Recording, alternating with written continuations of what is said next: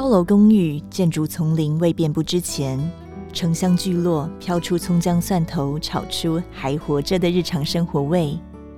显然，吃的台湾史以及台湾史中的吃，不只是学术界研究者的题目，也是我们一般读者感官历史的一部分。在感官嗅觉与味觉中，寻找自己的饮食精神故乡，也是寻找自我存在的一条途径。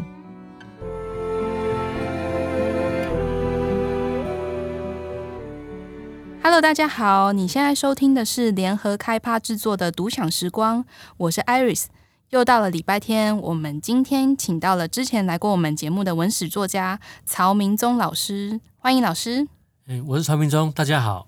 哎，老师好。哎，老师上次呢来我们呃。读享时光呢，是谈关于西班牙人在基隆和平岛的十六年历史哦。那我们今天呢，要再加码一下，聊聊就是明宗老师的另外一本新书，它叫做《吃的台湾史》。那我们今天来聊聊台湾的饮食背后有什么有趣的历史哦。平常在念历史的时候，老师就是会觉得有点生硬，因为比较没办法去呃理解那个历史的背景，呃怎么样的发生的一个老师就是。书上怎么写就是怎么样背出来，但是我发现就是从饮食文化这个跟生活比较贴近的角度去切入历史，好像嗯更能够理解，就是台湾的一些就是在历史上面发生的跟我们息息相关的一些生活上面的一些历史，这样。所以我都喜欢把我写的东西，我称作那个食谱哈，嗯，是历史的历史的谱，嗯，食谱。不，不是我们做菜的那个食谱哈，就是说我认为它它是。台湾食谱的写作一种了哈，嗯，就说你你要如果要认识呃台湾的历史，你可以从认识台湾的食物开始这样，开始这样，因为每种食物它的由来哈，然后它背后都是历史这样，都有跟我们当时的一个震惊的一个环境的结构有关，而且跟生活有关，所以你你会然后然后因为很轻松，对，所以你很容易就进到里面这样。真的，真的，这本书还有很多老师就是帮我们整理出来，呃，就是主要来自于就是我们一般平常吃的米呀、啊，柴米油盐酱醋茶，它是怎么来的？为什么我们这样吃？那呃，首先如果讲到吃饭这件事啊。我们一定不得不提到米的这个食材哦。那台湾呢，我们就是以米食为主的一个华人社会嘛。早年对，对。那呃，米饭的话呢，在台湾的重要性可以从一句台语叫做呃“甲本红带大”，是可以。大概可以感受到当时的就是呃的重要性嘛。老师，嗯，你在书中也提到，就是台湾的稻米呢是呃非常的多样性的。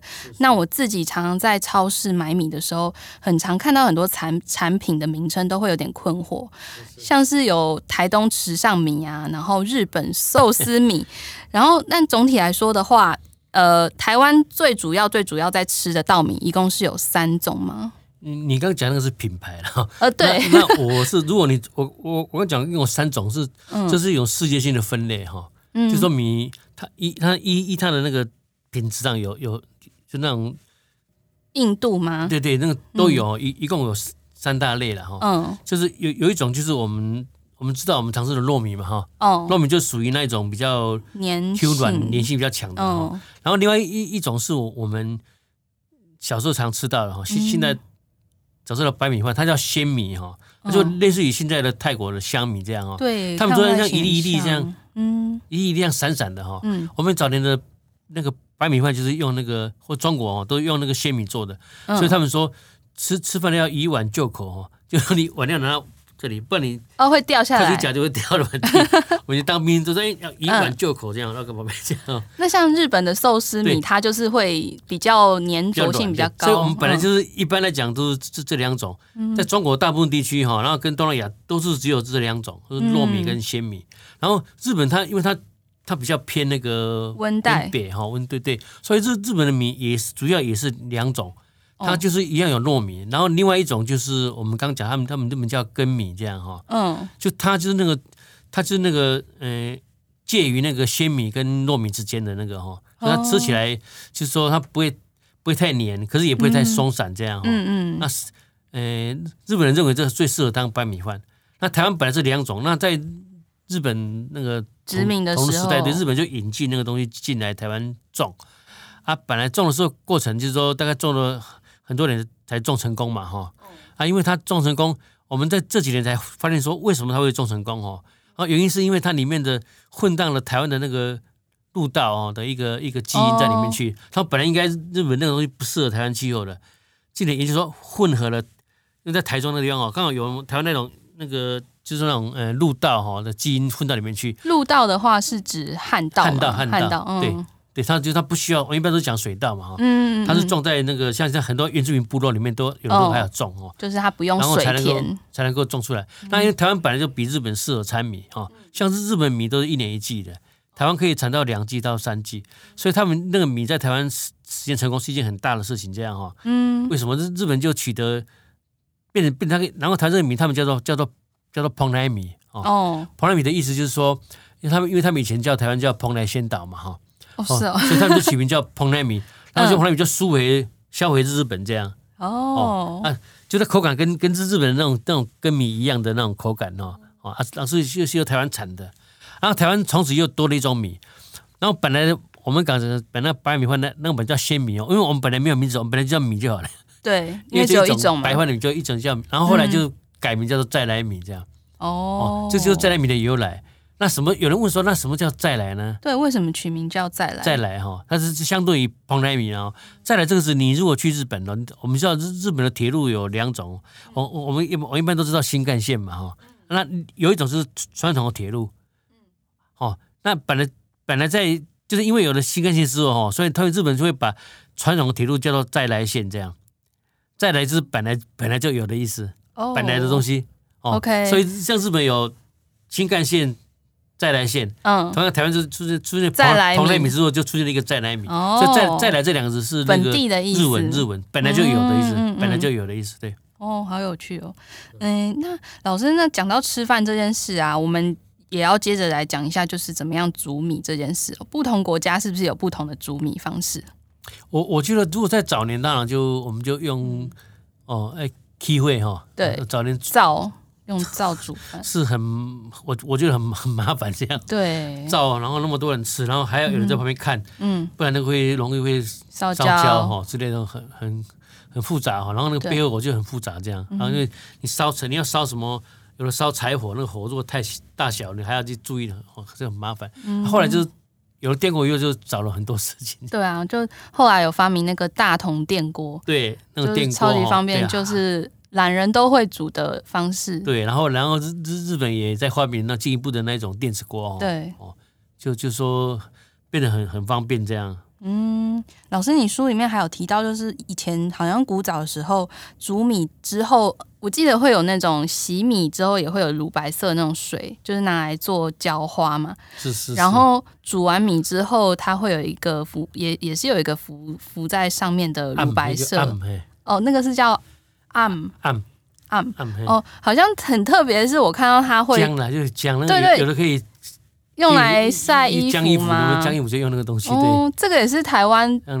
台湾人我们会习惯早期啦，早期我们会做的一件事情。对对，早年这样啊，后后来那个就就都没有了，就现在就没有看过有人这样做。对，嗯，真的很有趣。那是是，嗯，老师，你刚刚提到就是台湾还有旱稻，那旱稻的话，在台湾现在还有人在吃吗？应该原住民。部落里面还有少量的有有有有人有有种植这样，对。可是因为现在因为水稻取得太容易了啦，大部分还是水稻。对对，嗯。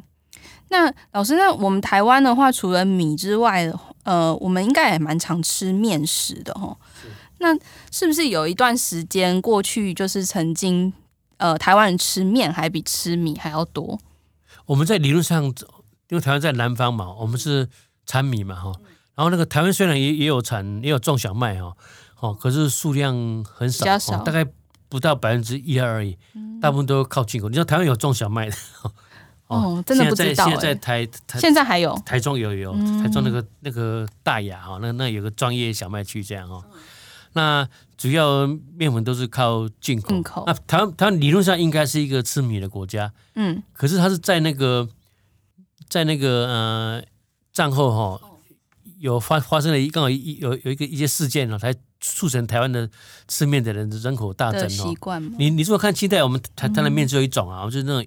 所以我们现在吃的切开米那种油、哦、油面嘛，哦，油面。而且以前那个面，我们这在台南就叫点心，知道吗？哦，那种杜小月哈，嗯嗯嗯，他是把把那个面都小小的一碗了，那把它当成点心，知道吗？那不是正餐的。哦，那战后那一段是因为，首先第一个是因为当当时战后哈，就是说那个美国哈那个小麦生产过剩哈，然后他就开始向全世界促销这样哈，哦，然后当时美国推到小麦是，像在台湾的话，他像像来台湾，他当时的基督教、天主教传教哈，都都都可以送面粉知道，美国多的非常多哈。啊，你知道我们台湾人不是很多那个美元里面很多面粉嘛？不是很多的小小朋友、小孩子都用那个面粉袋做的内衣裤嘛？哦，哦，真的、哦，对，就是那个时代出生的哦。然后美国在一直在大量销面粉，然后甚至甚至他教你怎么用面粉的那个做食工厂哦，怎么样？哎，食谱都有，嗯，怎么样做面粉东西？然后那个怎么样把那个小麦，然后把它磨成粉哦，然后做教你做各种面粉制品这样。然后，然后当时台湾就是说，因为它的米比较，台湾本来是产米这样哈，那米比较贵，那在当时政府就说，哎，那我们把米，因为当时台湾缺乏那个外汇嘛，因为我们把米输出，然后进口面粉是一件很划很很很很划算的事情。嗯。那当时当时当当时中国有很多那个外省移民哦，尤其尤其北方的，他们本来就是吃面的。嗯。哦，所以所以这面粉在刚好这样哦，对他们他们也很喜欢这样哦，所以是在这两个因素之下，就大量的。这个呃、有很多的很多饺子馆的习惯跟餐外省面馆都是一不断出现嘛哦，然后台湾就开始吃面，就在那个时候慢慢慢慢的转移。然后当当时政府的宣传是说，嗯、呃，吃面吃米吃面比较的会会长大哦。他说他他举例说，你看那个 你看那个山东人都吃面哦，都长得比较高大哈，都用、嗯、用这个来讲有营养这样、呃。我们当时得说都说面比米营养，那当时我都相信了、啊。很多人都相信哦，那我是到了大概在十年前，我才发现说不对哈，你你你知道我什么原因？什么原因判判断说不对？怎么发现的？你知道我们台湾的哪一个族群长得最高？这样？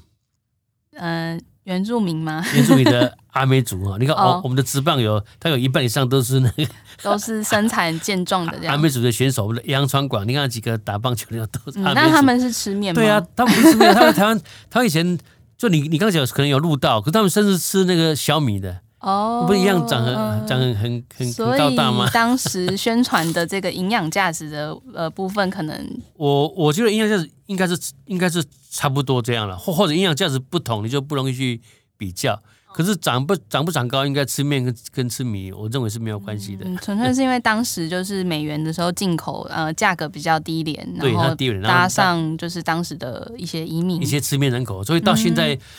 应该是一半一半吃米跟吃饭的人哈。甚至有时候吃面的人还会多一点。嗯，就是习惯影响了现在的饮食。是是，是是。嗯，老师，那呃，除了饭之外啊，我们的调味料您也提到，就是在台湾也是很多元。除了我们比较容易可以想到的，就是比较华人的传统的使用酱料酱油啊，然后盐、糖、醋。之外，还有日日治时期殖民的时候有味增嘛？但是我比较意外的是，鱼露在早期也是台湾比较常见的调味料吗？这个鱼露哦，是它应该是要这样讲哦，我觉得它应该不止台湾哦，它如果在我们那个就是说靠海的地方哈，它很自然就会产生一种，比如说你你有一些鱼了哈，你如果吃不完，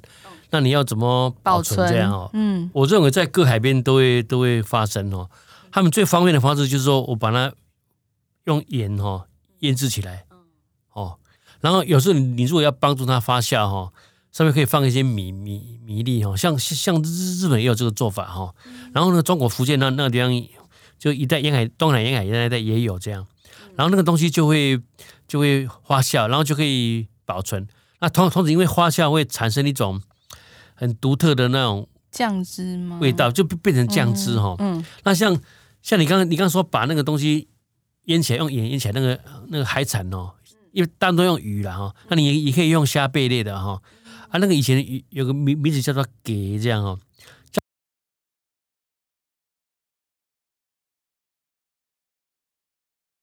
等于是福建来的，浙江也有哦，浙江台湾也有这样，所以给是福州话吗？这发音都差不多，发音差不多。那个那个闽南话哈，发发音也差不多，所以给一个一个说。那那台湾的人在现代文学是把它这给这个字，他用这个鲑鱼的鲑这个这个字来，代、替的哈。哦，他用就我们现在鲑鱼的鲑哈，鲑汁。对，他他就是给那个音这样哈啊，那当然因为现在这给这龟子已经变成鲑鱼了哈，嗯，但可是现在那个现在已经都看不到了啦哈，哦，可可是大家都叫给，那有人不会写就写说我给你的给哈，哦。哦，什么给什么给你，你如果去鹿港可以看到，去鹿港那个老街哦，经常会看到，澎湖也有什么卖什么给什么给，偶尔给黑给哈。那个是就是指当时现在的用法，还是跟当初用法是指发酵的，就是腌腌制物品。对，它的腌制，然后那个会有汁嘛，哦，嗯，它那个汁，你判断应该那应该是比酱油更早的一种调味料。调味料。啊，后来现在现在有人叫鱼鱼露了哈，嗯，可能他本来会会把它做的比较过滤了，或怎么样，弄弄得看起来比较轻哈。因为一般现在我们讲鱼露都会比较。快去联想到应该是泰国啊，或是那那应应你如果判断应应该是中国的那些潮州，因为泰国很多华人潮州人去那里做出来的这样，所以反而在泰国发扬光大，变成他们主要。那是他们叫鱼鱼露啊，他们后来变常吃，那变成好像华人这边后来就变成被那个酱油取代，对哦，因为酱油比较味道比较不会那么那么呛这样。哦，对，鱼露稍微就是比较对啊，可是给角这个很有趣啊，这给角是后来是根据美国语言学家的研究哈，嗯，它这个叫我看叫给哈，那个叫给角哦，这两个是欧洲的那个 ketchup 的那个语语言这样哦。啊，ketchup 是龟兹的给角来的哦，语言，因为他们不嗯，荷兰人或英国人早期来中国东南海哈，一样一样把这个。用语这个这个给胶带回去嘛哈，他认为这个是很好的调味料带回去，然后在欧洲那一带啊就留留留下来给胶这这这个词，嗯，后来会改变，有有这个给胶是他们做的是一些核桃酱哈，后来又转成番茄酱哈，哦，叫给酱，这是他们找到的语言，不不然你不知道这 ketchup 的语言是哪里来的，嗯，他们不知道，所以他们 ketchup 总会跟番茄有什么关系哈，后来发现啊，推到后来发现是跟福建话的给胶。介绍这个词所的语言这样有关这样，所以这很这个很有趣这样。就是以以前就是古早的人们把它当做是酱汁，等于说调味料的一个统称，然后反正就是呃跟着不同的国家这样子去转变，然后指的东西可能也会稍微有点不一样。对，然后甚至在我小时候都还还有很很多人都吃那个给，现在跟我现在跟我年纪比较大的人，他们小时候都说哎。你知道这早上一个稀饭，然后这一块咸鱼哦，就就可以吃一餐了，因为那个非常咸，这样非常咸这样。哎、欸，对，讲到这个咸鱼，老师你刚刚提到啊，就是应该是就是等于说我们电冰箱还没有很普及的时候，大家要延长食物的保存，会去做一些腌制物啊，或是曝晒的方式，把这些呃海鲜啊，或是肉。去做一个就是延长它的食呃食用的期限哦。那像就是《俗女养成日记》里面呢啊，小嘉玲的阿嬷她也很喜欢吃咸鱼配饭。就老师刚刚你说的那个放在稀饭上面很咸很咸的那个咸鱼，那个是一种哦。那还有是没那么咸的哈。哦，就是说我们你知道台湾是产那个金鱼最多哈。哦，台湾金鱼是产量最大的，而而最便宜的啊。那个青鱼就是很容易。有人叫青花鱼的哈啊，它也叫做灰灰哈哦，那个东西很容易就腐腐，因为它蛋白质很高，很容易就会腐败，所以他们啊台湾产量又那么多哈，嗯，所以大部分都拿来做鲜鱼，用用用用用那个用盐巴腌腌过哈，那大部分是湿的了哈，湿湿的，然后那那个那个你买回去哈，它不会像给那么咸的哈，嗯，它就煎一煎就就很好吃这样，嗯，而且而且它价格很便宜，所以它早年确实是很很多一些。呃，家里环境不好的人哦，都会常吃到了。那除了呃咸鱼之外，是不是还有肉干？因为早年我看老师书里面有写，好像还有鹿鹿肉，是不是？哦，那个就变成很很早了，因因为就是你要怎么样保存嘛，哈，嗯，哦啊，都早期早年代只能只能做就是肉肉干，对，嗯，他们他们叫做腐了哈，当时要叫脯鹿腐啊，就鹿肉就做成。哦，做做成腐哈，嗯，在就是看就可以保存这样。但是早期台湾的鹿有这么多吗？可以多到做肉干？因为我们印象中台湾的鹿不是都就是梅花鹿是保育类的。你你你你这个已经是很后面后面，因为早年没有保育观念呐。你你看那个在，假如说你说你说在荷荷兰时代哈，嗯，他们来就知道台湾的鹿很多啊。嗯，你你你说像那个为台中为什么中部那个为什么叫鹿鹿港？就是因为。他们都都是鹿这样哦 哦，啊鹿他们早年就是就是说，就以就以前的原住民早年都是会射鹿嘛哈，嗯，射鹿，你看你现在看那个图哦，其他都是他们原住民会射鹿嘛哈，然后鹿那个那个鹿皮哈，他们就可以卖给日日本这样，也很很难做外销。嗯，然后那个鹿就晒干，就做成鹿服，就就就销回那个销回福建。哦，福建人可以吃。销回福建对哈，这、嗯、这是一个一个吃法。当然，如果台湾人在这里，他自己也也也会吃那个鹿。鹿肉这样，嗯呃，我们到了食物的保存技术啊比较发达的时候啊，台湾在日治时期也发展了很多的罐头加工业，甚至在一九六七年做罐头全盛时期，三冠王有芦笋啊、羊菇跟凤梨在大量帮我们的台湾就是赚取外汇这样子。那台湾四面环海，你刚刚提到就青鱼也是捕获捕捞很多，那我们早年也有生产就是青鱼的罐头，对不对？我们台湾在。日本时代就开始做罐头了，这样哈。嗯。那在日本人做罐头之前哈，我们台湾人当当时欧洲就有罐头工业，做罐头，他们也做鱼罐头，而且他们当时他们他们都用鲑鱼做的。嗯。然后透过香港哈，然后当当时在清代末期就有输到台湾来了。清代末期就有。对，所以我们我们现在台湾人很多老一辈的人哈，他们对那个鱼罐头，他们一弄叫三文鱼这样。三文鱼指的就是鲑鱼，三文鱼就是 seven 嘛，就是英文的 seven，那这是香港的叫法这样。嗯，所以他们一直到现在哦，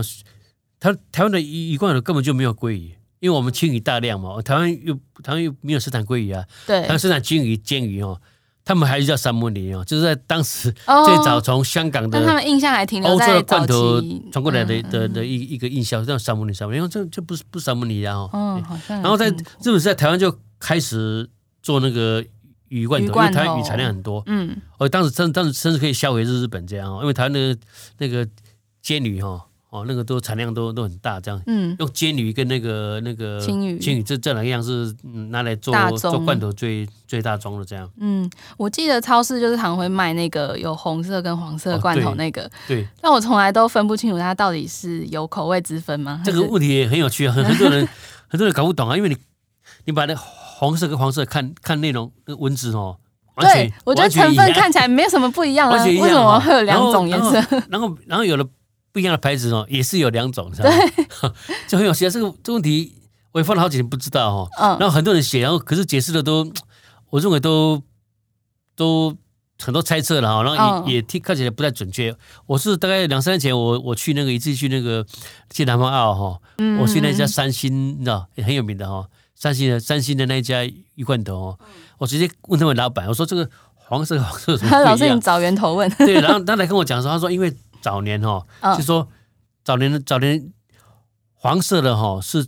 青鱼这样，然后青鱼嗯，哦，然后红色的是煎鱼这样，煎鱼。哦，是它有这样的一个那个哦那个差别对，嗯。哦，然后因为那个煎鱼比较便宜这样。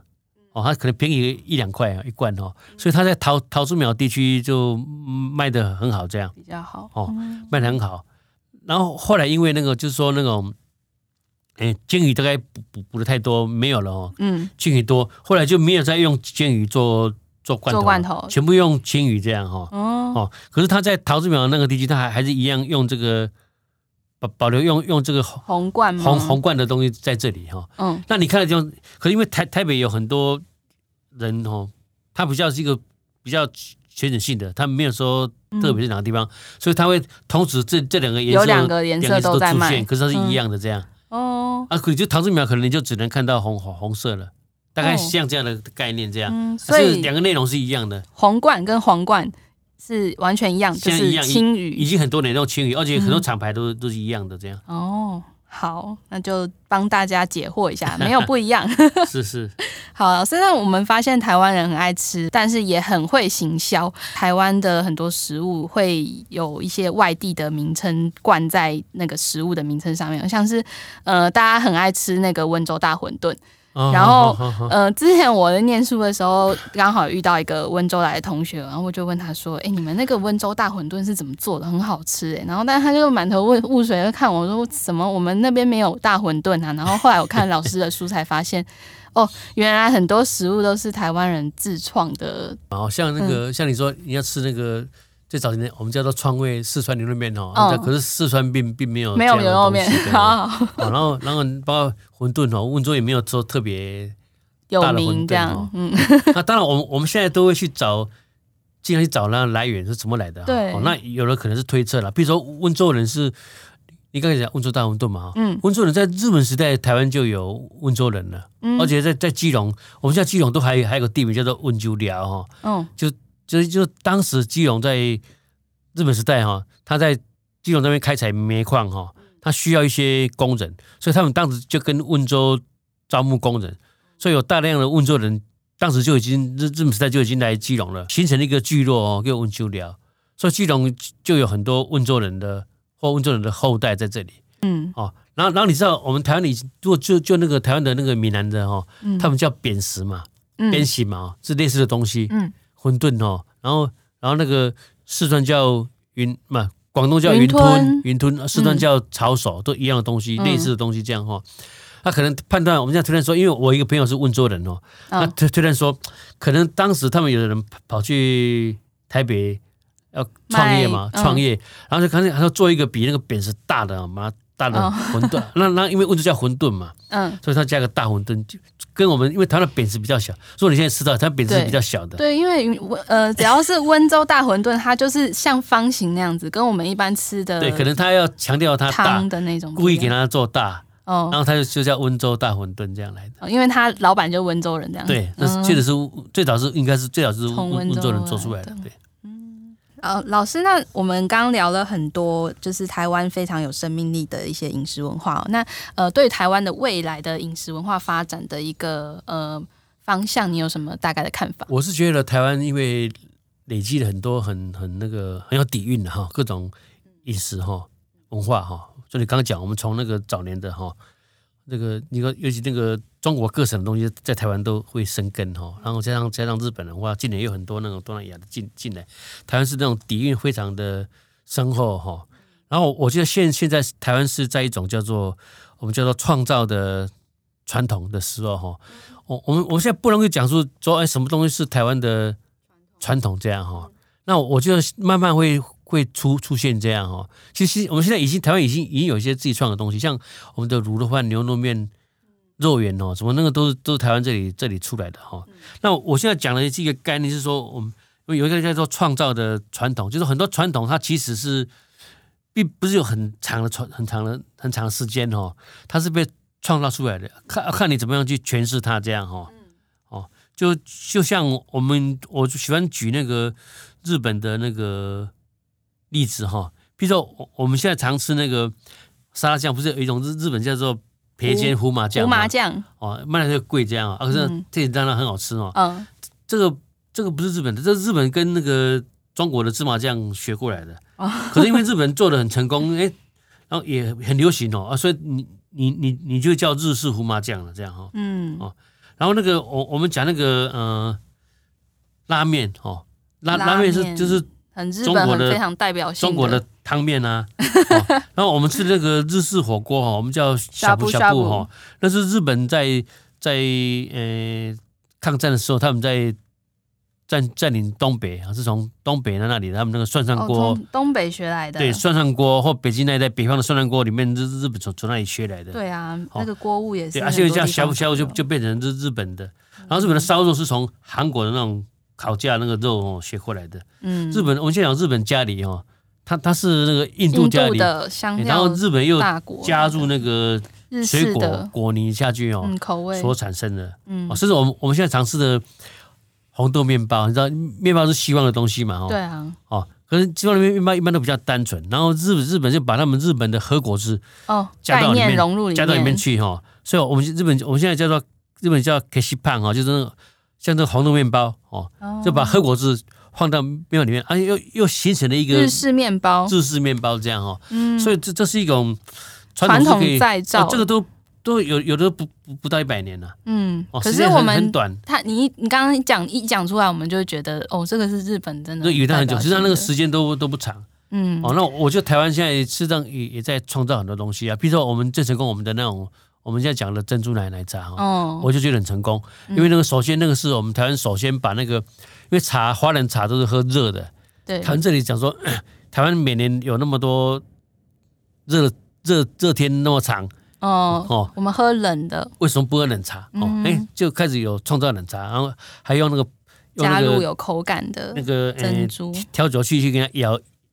摇酒杯哈，那个出来就变成泡沫红茶。对，好，那后后来才知道怎么样把我们的粉圆放到里面去，加牛奶，就是创造那个珍珠奶茶哈。然后这样你看，现在销到全世界，一个台湾一个这目前最有代表性的一一个一个台湾的一个饮料这样。嗯，所以台湾我们也是能够有。呃，像日本一样，能够有非常多的呃传统再造的潜能。我觉得慢慢会出来这样，嗯，很多变成台湾的特色这样。嗯，那我们讲常常讲民以食为天啊，常常因为工作很忙碌，就是常常草草一天就是吃吃完饭就结束，然后有时候还会有时候会有一点点食不知味的感觉哦。但我们。今天非常谢谢曹老师帮我们整理出呃吃的台湾史，呃解释一下为什么我们每天这么吃，以及如何形成这样好吃的饮食文化背后的很多有趣的历史。我做个结论哦，我我就希望帮大家增加一个历史位置。嗯，对对对，有历史味你你会觉得东西比较好吃。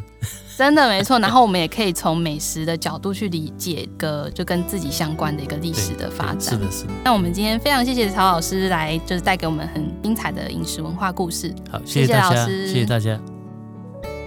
上网搜寻 vip 打 udn dot com 到联合报数位版，看更多精彩的报道。